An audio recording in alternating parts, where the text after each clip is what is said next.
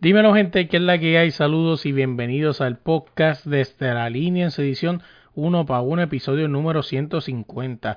Esta semana tenemos con nosotros a Guerrera Isis. Hoy hablamos de todo un poco, ¿no? De sus inicios en la lucha libre, eh, si hubo algún clic. También hablamos de otros deportes, ¿no? Que también le gustan. Hablamos de los fanáticos, hablamos de muchas cosas más. Oye, a nosotros nos consigues en todas las redes como desde la línea pod y en tu plataforma de podcast como desde la línea podcast. Vamos allá. Bienvenidos, bienvenidos al podcast Desde la Línea.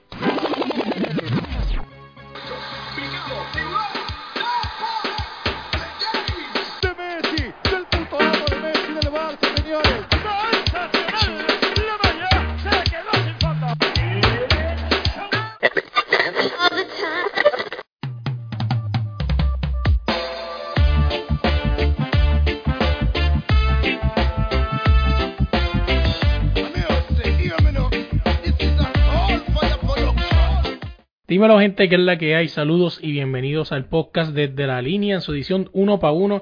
Esta semana tenemos con nosotros a la luchadora mexicana Guerrera Isis, que es la que hay. Hola, hola, muy buenas noches ya. ¿Cómo estamos? Todo bien, todo bien. Oye, siempre me gusta empezar la, la entrevista con esta pregunta y es ¿quién es Guerrera Isis? ¿Qué me puedes contar de ti? Pues mira, Guerrera Isis es una luchadora profesional desde hace ya siete años, poquito más de siete años.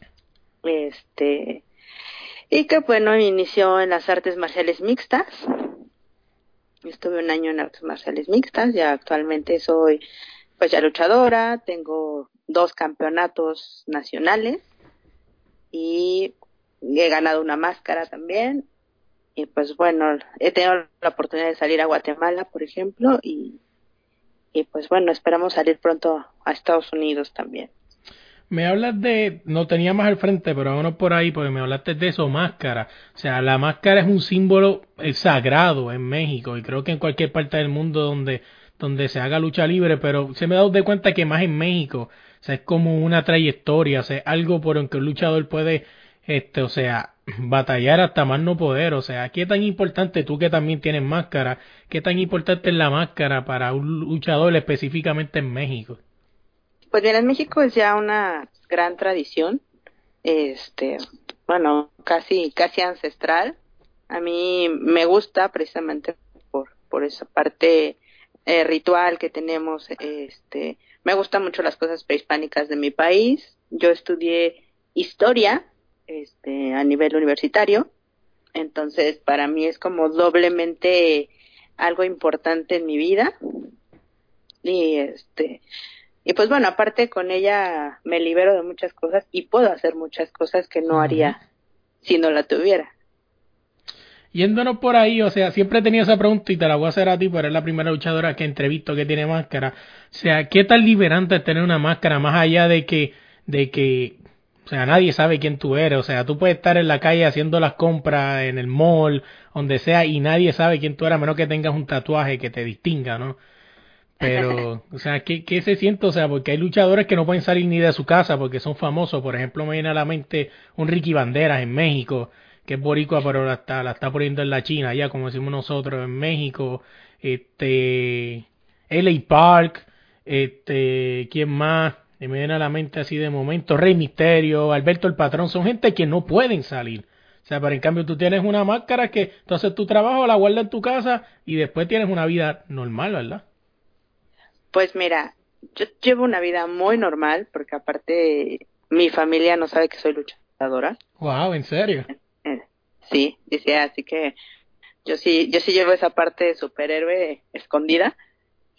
Pero también, mira, tiene dos, dos cosas, ¿no? Porque es bonito estar en, en todo el show, en el escenario, las luces, que la gente te vea con máscara y te reconozca, uh -huh. pero también al, tiene la parte fea, ¿no? Porque sales a la calle y ya no eres nadie, o sea, eres una persona más, así como dices, tiene la parte de, de que ellos salen y los reconoce la gente, nosotros también esa parte de que salgas a la calle y pues nadie te conozca, también tiene su, su variante, ¿no? A veces, pues, puedes hacer tus cosas, sí, pero pues prácticamente eres una persona más en la calle, entonces también para llevar una vida, digamos, este, de espectáculo, eh, deporte y de repente llegar a un momento donde pues nadie te conoce, también se siente feito. No, sí, bueno, esa parte sí, o sea, fíjate, uno siempre piensa como en la parte de que, wow, este, esconderse, pero fíjate, este, literalmente me ha dado un bofetón en la cara, ¿no? Porque nunca he escuchado esa perspectiva, aparte de que, wow, pues en encima del ring, las luces, la pirotecnia, el confeti, wow, Guerrera Isis de aquí para allá, dame un autógrafo, un abrazo, pero después cuando escondes la máscara, se acabó todo. Sí, exacto, se acabó la magia y vámonos a la casa con tu maletita y y te digo, aparte, eh, en mi caso, pues que nadie nadie sabe, pues es, es peor, ¿no? Porque pues si tienes como que, que bueno, ¿qué hago, no? Ya llego, escondo mis cosas y, y a dormir. Oye, y si, y si, y si se puede entrar en eso, si no, pues me dices y paramos, pero ¿por qué la decisión de, de que tu familia no sepa que eres luchadora sí se puede saber, verdad? Pues mira, al principio, eh, pues era algo que como que siento que no me dejarían hacer. Okay. Este, de repente sí, mi familia era muy tradicional en muchas cosas. Este, obviamente pues van cambiando, va cambiando la educación y demás, pero eh, actualmente mi mamá tiene diabetes.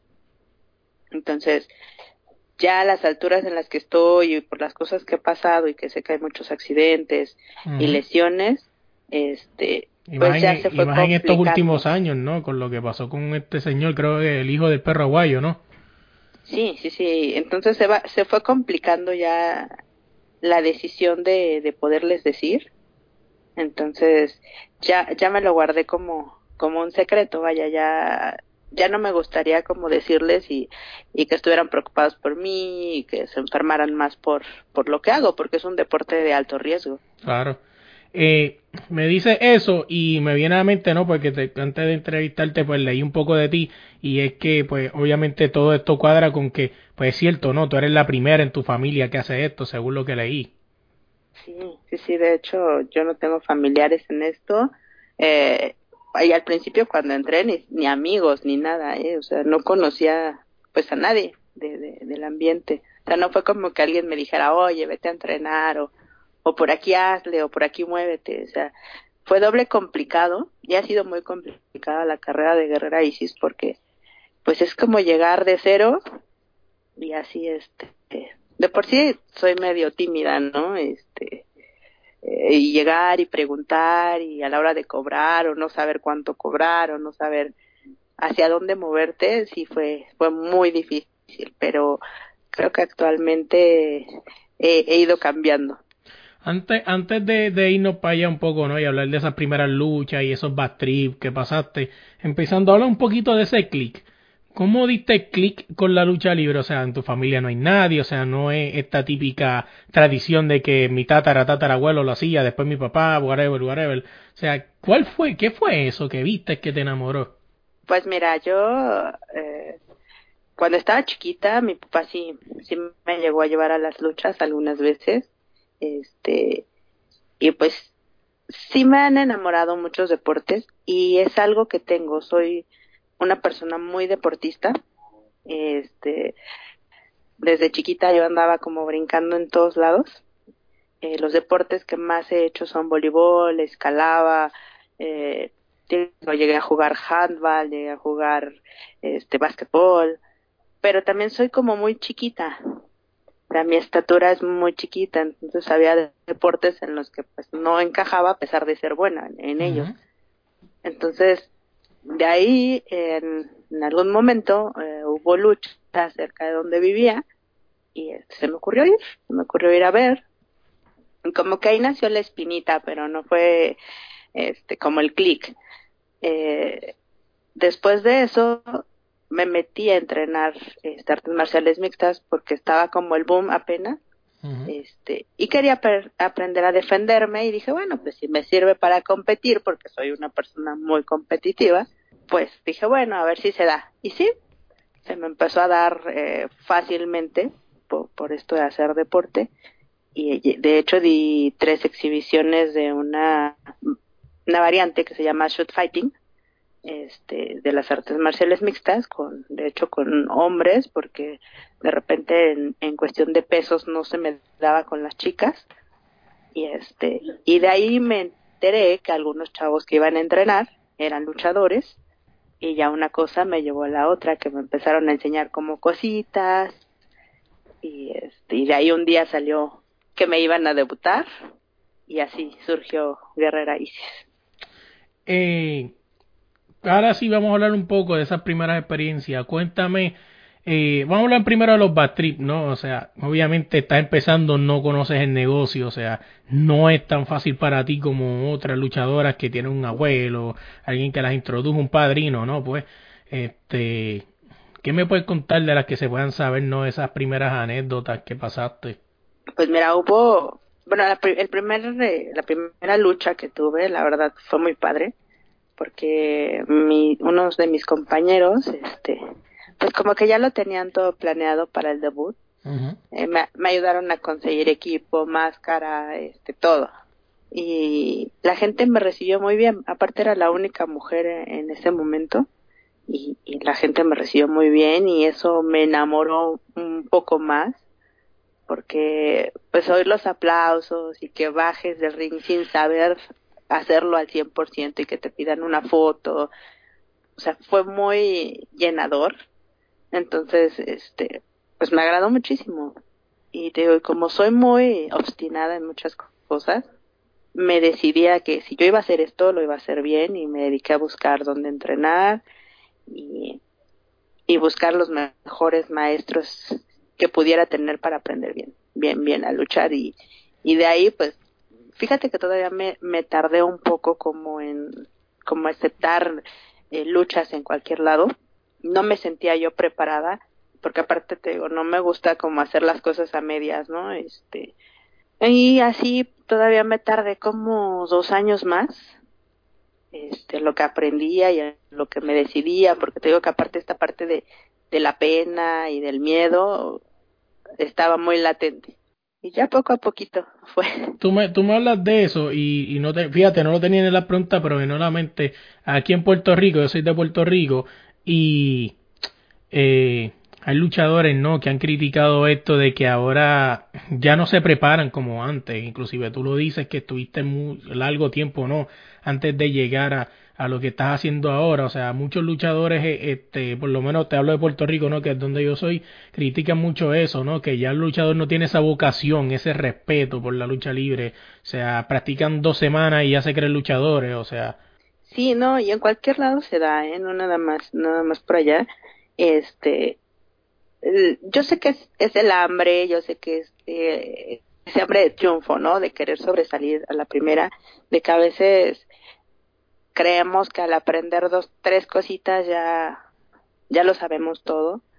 Y desgraciadamente eh, las lesiones están, pues, en un, en un abrir de ojos Claro. abrir y cerrar de ojos. La verdad es que eh, yo me he lesionado ya varias veces, a pesar de que tengo eh, ya cierta preparación o cierto tiempo, o que he sido deportista toda mi vida, he tenido lesiones, eh, algunas por por culpa de otras personas, no tanto por, por mi culpa, pero eh, yo creo que esa es la parte primero que, que tenemos que cuidar, cuidarnos nosotros, darle respeto a lo que estamos haciendo, como dices, porque si, eh, si no respetas lo que haces, pues en cualquier momento haces cualquier tontería.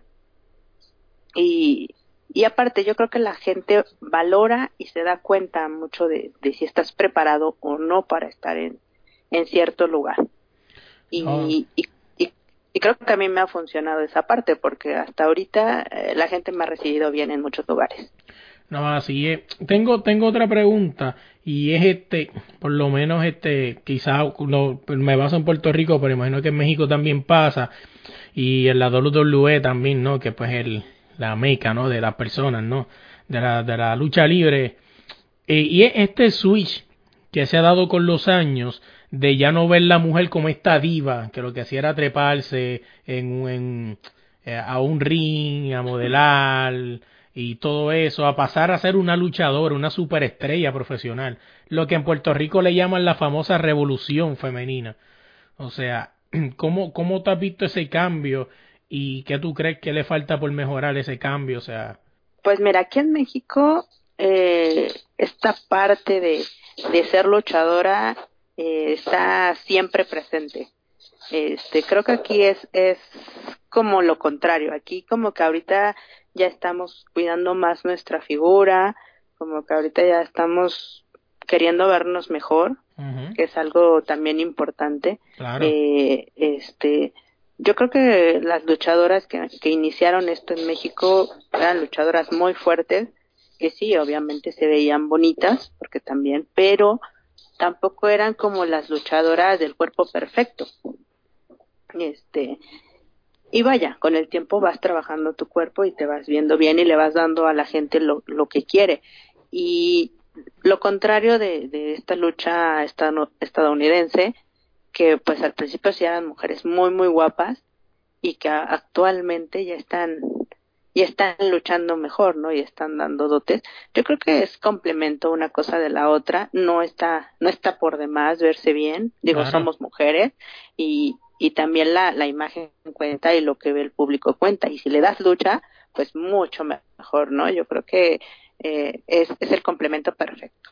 No, y o sea, y ojo, el que nos está escuchando, esto no es solamente mujeres, el hombre también debe verse bien, también eso es algo que critica mucho en Puerto Rico, o sea, que los luchadores como tal, sin género alguno, muchos no se dedican al gym, o sea, y ojo, no está mal porque pues hemos visto luchadores que han evolucionado con el tiempo, que empezaron con una figura no muy esbelta y con el tiempo fueron llegando al next step, you know, eso no está mal, pero o sea, porque es lo que tú dices, respeto, yo pienso que parte de respeto es verte bien. Sí, sí, digo, todo es un complemento. Yo, yo creo que las cosas se van dando. Muchas veces es muy complicado eh, pagar eh, gimnasio, comer bien, todo es cuestión también de, de economía y tampoco, este, eh, vaya, es una obligación. Yo creo que es más como parte tuya lo, lo que quieres Claro. eh, proyectar, lo que quieres proyectar, digo, cuesta, obviamente te va a costar y también tenemos que tomar muy en cuenta que muchas veces el ambiente independiente no te da para para todas esas cosas, ¿no? Tienes que estar eh, completamente eh, metido en la lucha y a veces dejas muchas cosas por estar ahí, entonces sí, sí, sí es una cosa con la otra, la verdad es que cuesta, cuesta verte bien, a veces este, pues vale la pena, pero también tienes que redituarlo, ¿no? O sea, tienes que ganar para verte bien.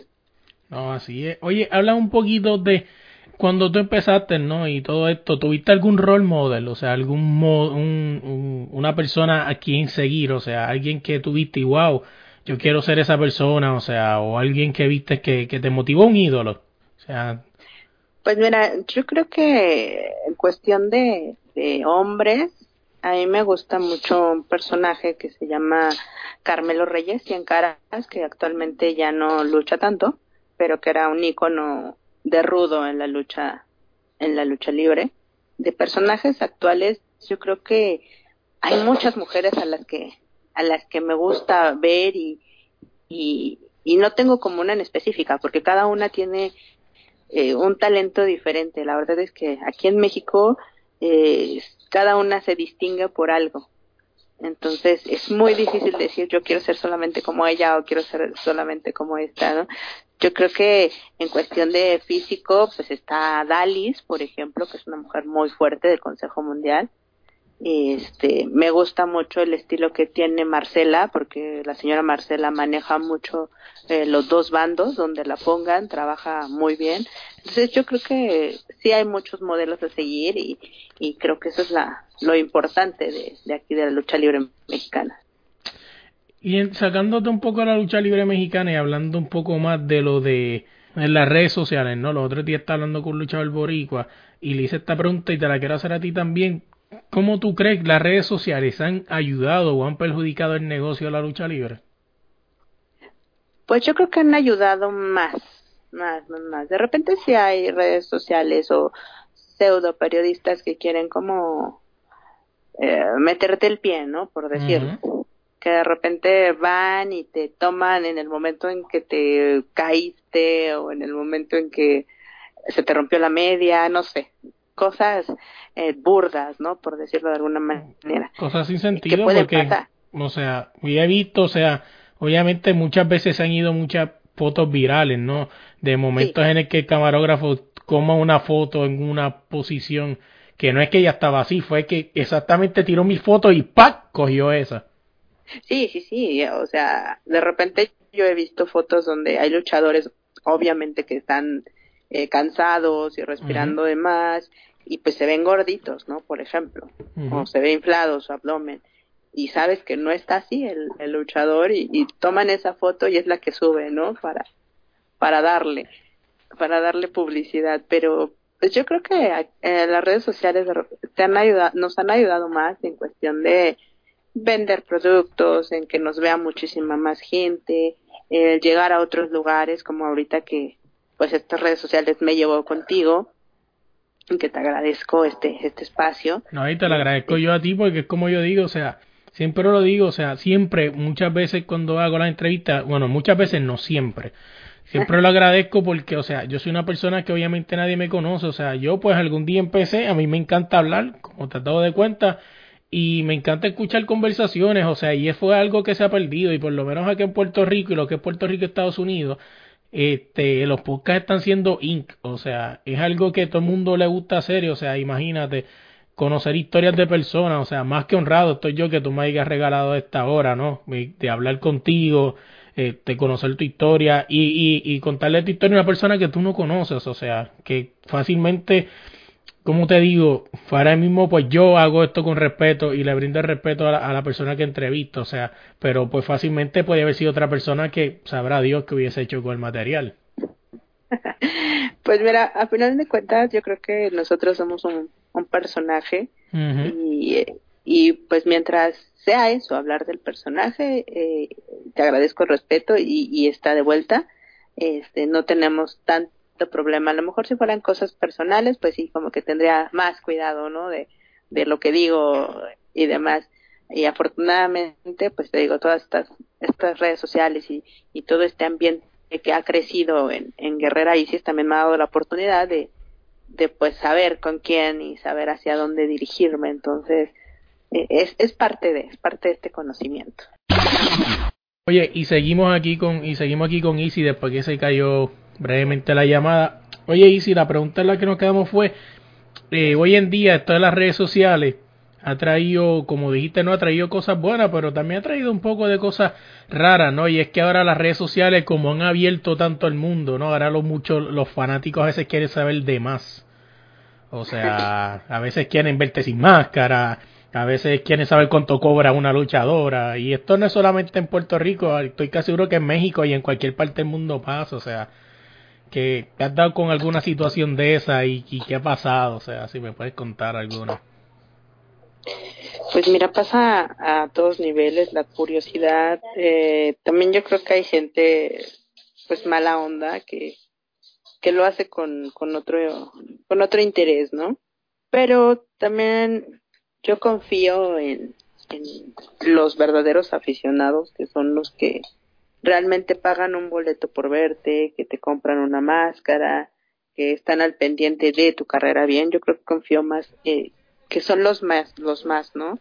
Este, que a, que a los pseudo aficionados que, que están así por querer, querer conocer esa parte que pues de alguna manera no, no puedes. O sea, yo por ejemplo, como te digo, yo no puedo mostrarles eh, mi, mi identidad y no porque este pues no quiera sino porque pues tengo tengo una familia no Uh -huh. a, a, a, quien cuidar y muchas veces ese tipo de gente no no se preocupa por eso o sea no les interesa si te ven haciendo compras si te ven discutiendo si y, y lo hacen lo hacen de esa manera entonces pues no está bien definitivamente este pero pues se da, se da a todos niveles, tanto independientes como eh, profesionales, como de renombre, y te meten en problemas y, y, y pues vaya, se ha dado, pero pero confío en, en esa parte también de que de que la persona de las personas que están a tu alrededor entiendan esa parte de que pues si eres una persona pero también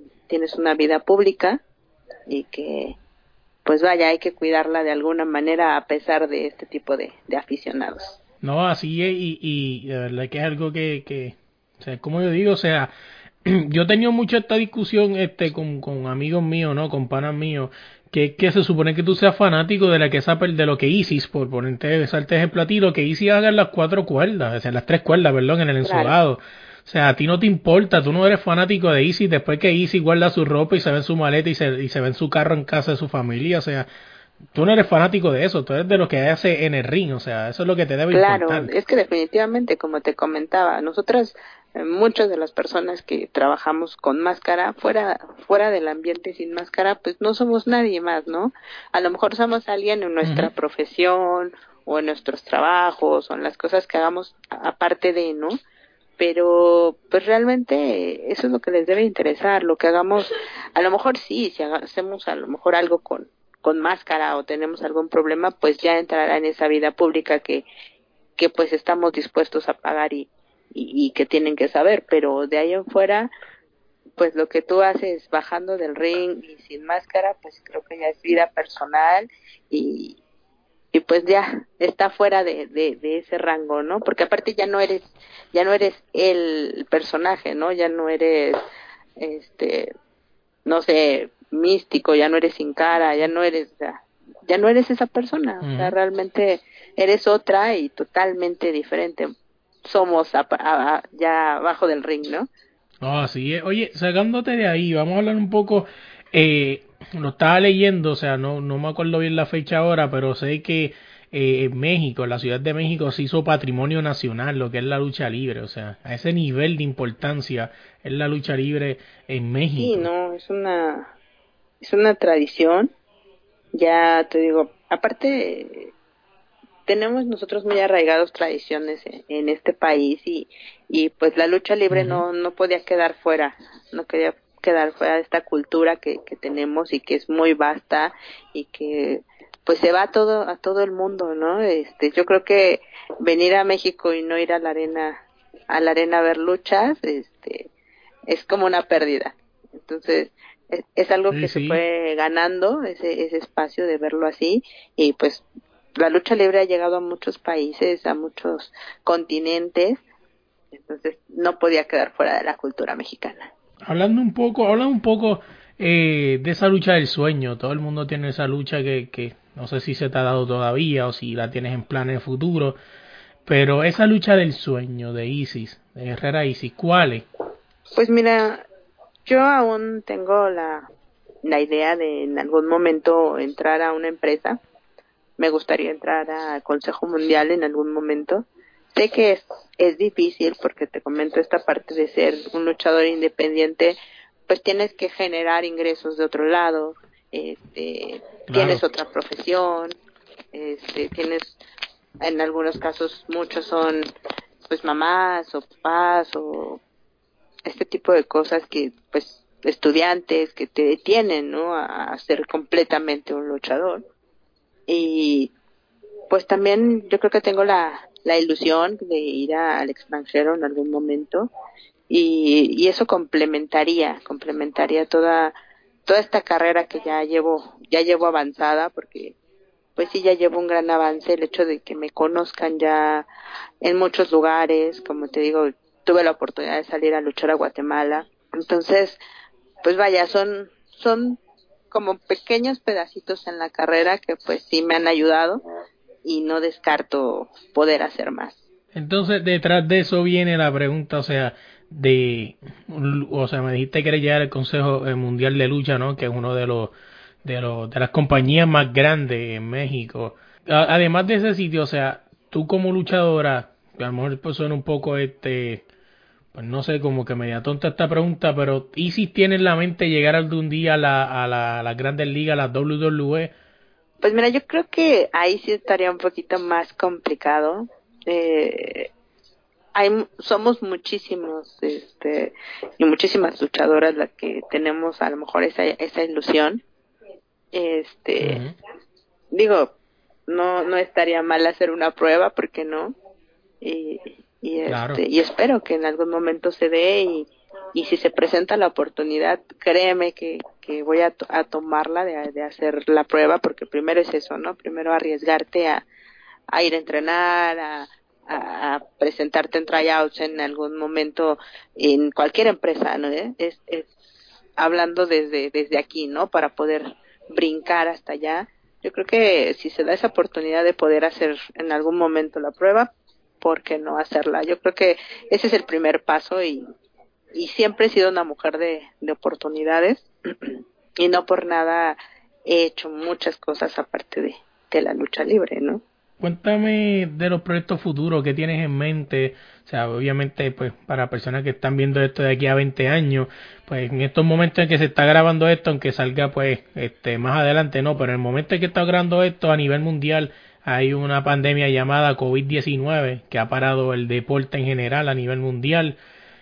Y obviamente, pues quizás eso atrasó muchos proyectos de todos a nivel mundial, pero ¿qué proyecto futuro tienes en la mente con Guerrera y Pues mira, ahorita nos retrasó un cortometraje que ya está terminado, este, que hicimos acerca de, de lucha libre y, y, cultura precisamente.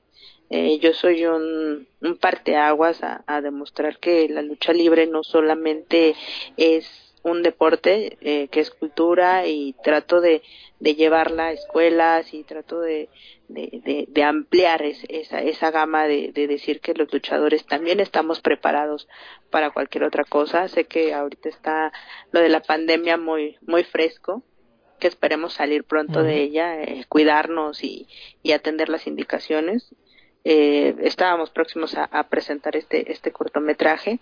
Eh, se llama, de hecho, Guerrero Maya Junior y Solar Junior contra Guerrera Isis y las sombras del Mictlán.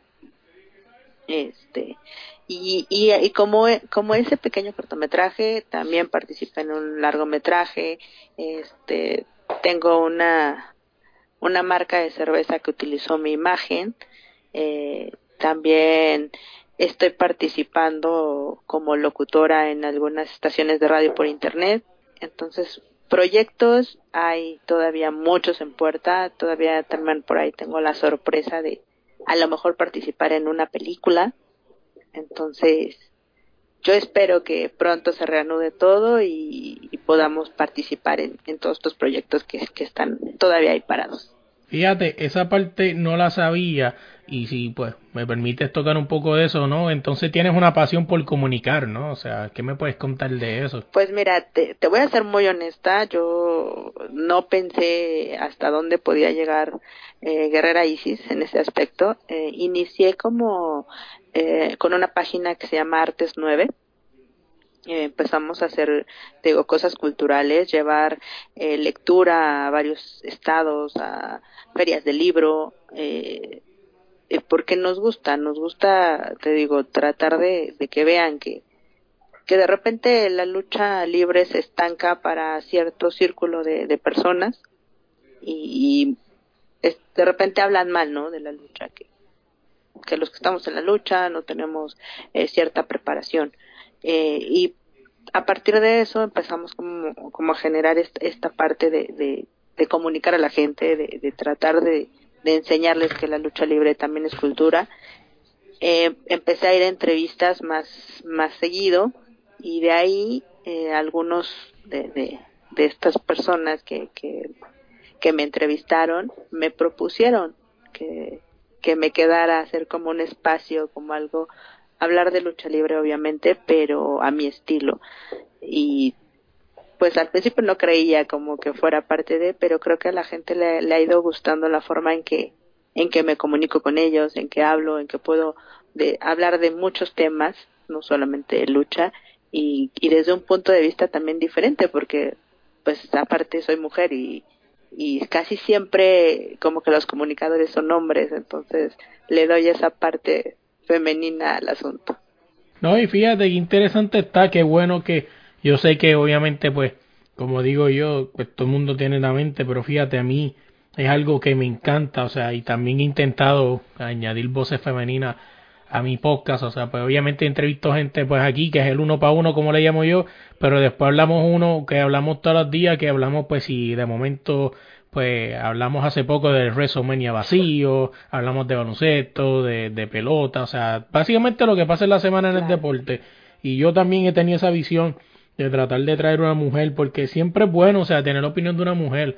O sea, además de que como dice, como dicen en Puerto Rico, las mujeres también pueden. Claro, O sea, claro, también o sea, ¿por qué tenemos no? muchas capacidades y aparte te- tenemos una visión diferente de, de muchas cosas. Este, de repente somos más más objetivas en otras, este, y, y te digo, he tratado de, de- de cubrir esa parte. Me han invitado a cubrir otro tipo de, digo, ahorita tengo una propuesta también por ahí para cubrir eh, fútbol que es, es otra cosa Wow. que, que me gusta, igual haciendo pequeñas cápsulas y, y no lo descarto, la verdad es que me gusta, me gusta hacer participaciones, me gusta conocer, eh, me gusta, la verdad es que, que hago cosas, este, mantengo ocupada y eso también es importante, me gusta mantenerme ocupada.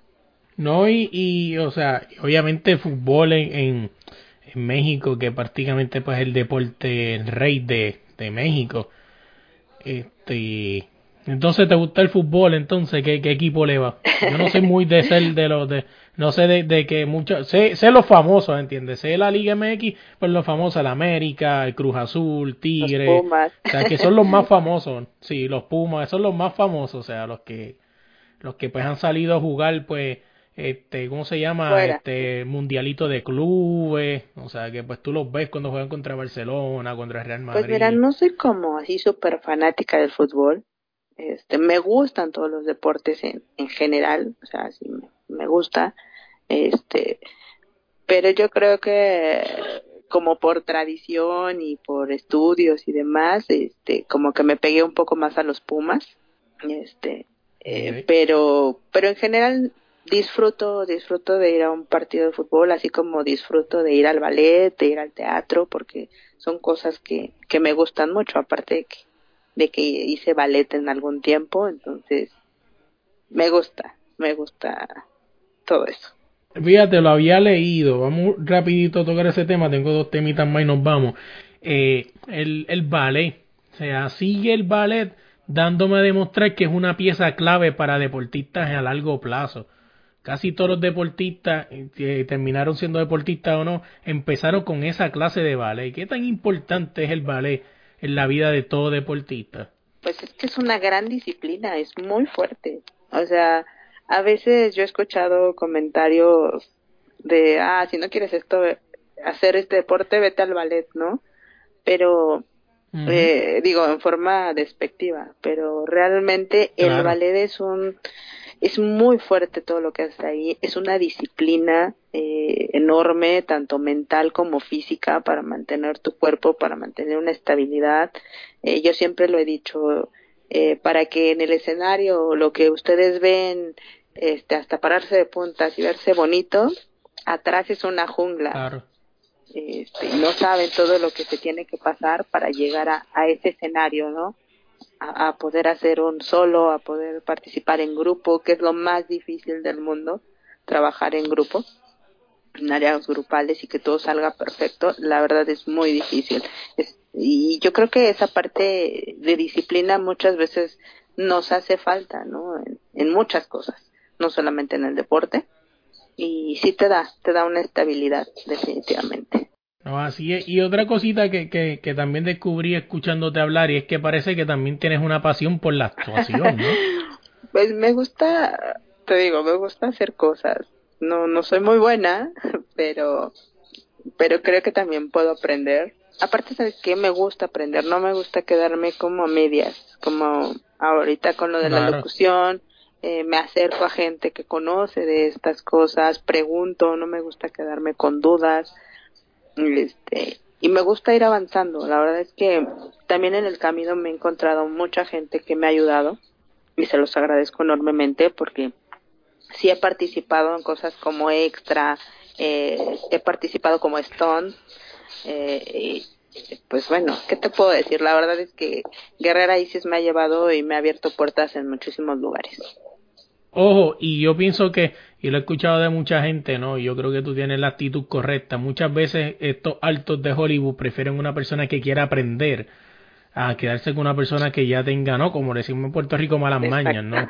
Es más fácil enseñarle a una persona a aprender, que aprenda algo, que, que una persona que se que es un creído, ¿no? Que se crea superestrella. Muchas veces estas personas prefieren a alguien humilde, low key, ¿no? Como le dicen en inglés, y que aprenda y ya, y haga lo que ellos quieran y se acabó. Es que, ¿sabes qué? Yo creo que eh, a- a muchas veces eh, nos vamos al cielo, dejamos de, pis- de pisar el suelo y creemos que lo sabemos todo, cuando en realidad la vida Así es es. para seguir aprendiendo y todos los días se aprende algo nuevo de cualquier persona, de cualquier tipo de persona, no por que tenga un título, eh, sabe menos que tú y eso, eso lo he aprendido gracias a, a mi carrera de historia, de, de antropología, eh, a veces hasta de la persona que menos lo crees, eh, te, te da grandes lecciones. No, así es. Oye, ahora sí para irnos, ¿cómo te pusimos en las redes, Easy? En Instagram como Guerrera Isis, en Facebook Guerrera Isis Isis, este, ahorita ya incursionamos al área de TikTok. Sí, ya También. estamos ahí haciendo cosas, este, para que también el público no se aburra nada más de ver luchas, luchas, también hacer cositas divertidas. Y así estamos como la guerrera más sensual, ahí me pueden encontrar así. No, así es. Oye, nosotros nos consiguen en todas las redes como desde la línea pod y en tu plataforma de podcast como desde la línea podcast Isis. Gracias de verdad por la oportunidad, como te dije, este que ya está grabado, ¿no? Para la historia, pero te lo digo aquí al final también. Gracias por la confianza, porque pues este sé que pues mucha gente es bien celosa con esto de la lucha libre, ¿no? Y pues entiendo que a veces no, no quieren darle entrevista y no es que sean malas personas, es que no saben con qué tipo de preguntas se van a topar en el camino. Y es más fácil decir un no que después pasar una incomodidad. No, todo, yo creo que todo con respeto y cuando algo se sale de las manos, yo creo que uno también sabe decir no y eso, eso es lo más importante, ¿no? A veces, este, no puedes negarte, no puedes negarte a cosas cuando eres una figura pública y, y yo agradezco, yo agradezco estar en, este espacio y agradezco tener a Guerrera Isis y agradezco a toda la gente que me pide una entrevista, que me pide una foto y, y pues qué más puedo decir.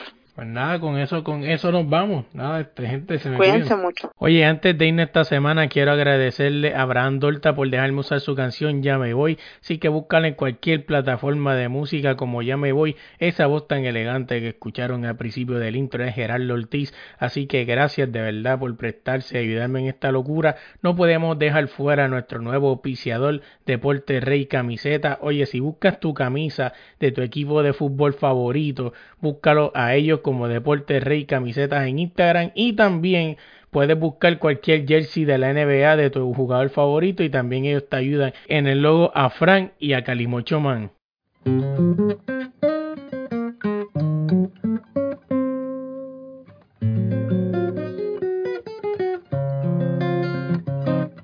Yo me voy, yo me voy, yo me voy. Yo me voy, yo me voy, yo me voy. Yo me voy, yo me voy. Me voy de aquí. Yo me voy, yo me voy, yo me voy. Yo me voy, yo me voy, yo me voy. Yo me voy, yo me voy. Me voy de aquí. Es difícil para mí seguir en este paraíso que me hizo, porque no consigo ni aguantar